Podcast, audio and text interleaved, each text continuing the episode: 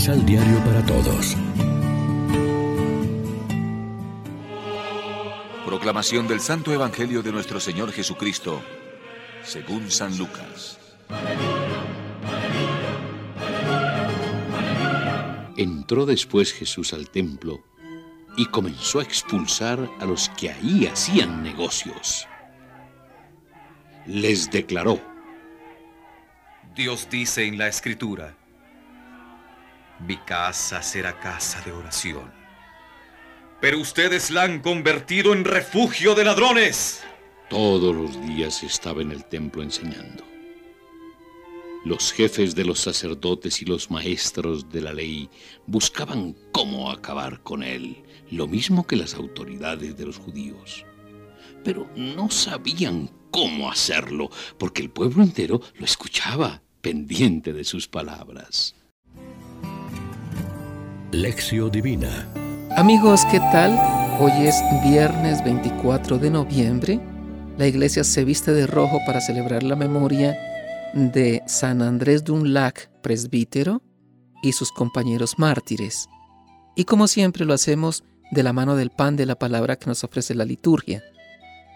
Restaurar el templo cuando había tantas cosas que sanar y reponer es un símbolo de la importancia que daba aquel pueblo a la vida de fe y culto, a la alianza con Dios.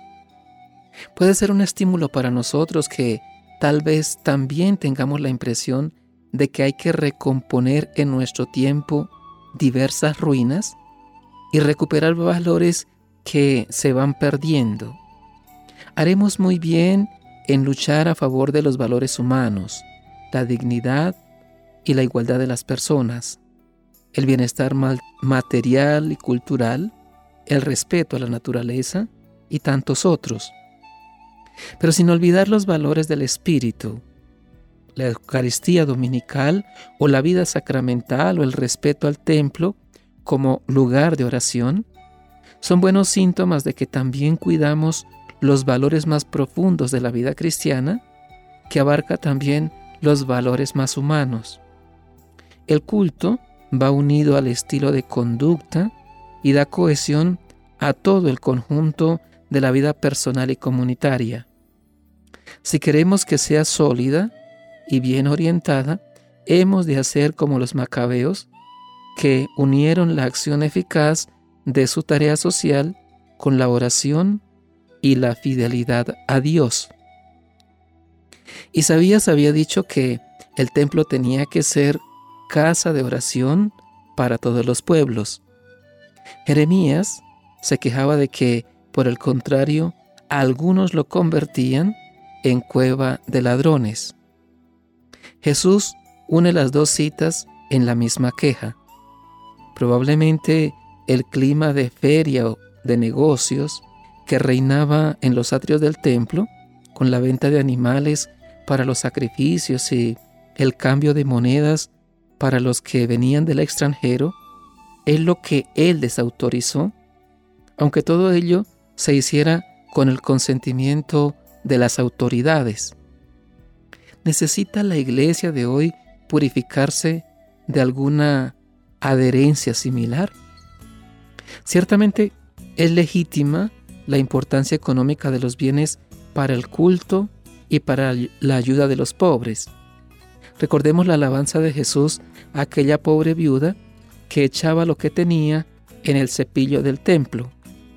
Pero no sería necesario alejar de nuestros lugares de culto todo ruido de dinero, toda apariencia de negocio dudoso. Reflexionemos. Nuestras celebraciones son expresión del gozo y la alegría del encuentro comunitario con el Dios de la vida. ¿Es el templo lugar de encuentro con la comunidad? Oremos juntos.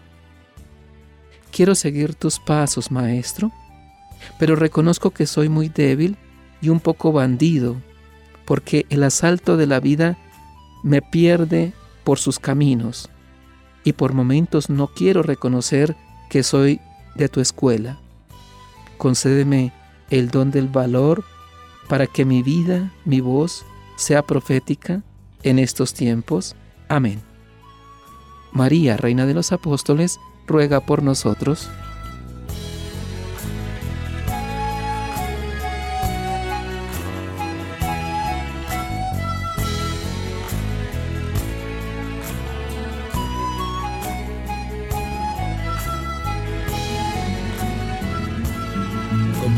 Ocho pasos de la Alexio Divina adquiriendo el emisal Pan de la Palabra en Librería San Pablo o distribuidores. Más información www.sanpablo.co Pan de la Palabra. Vive la reflexión.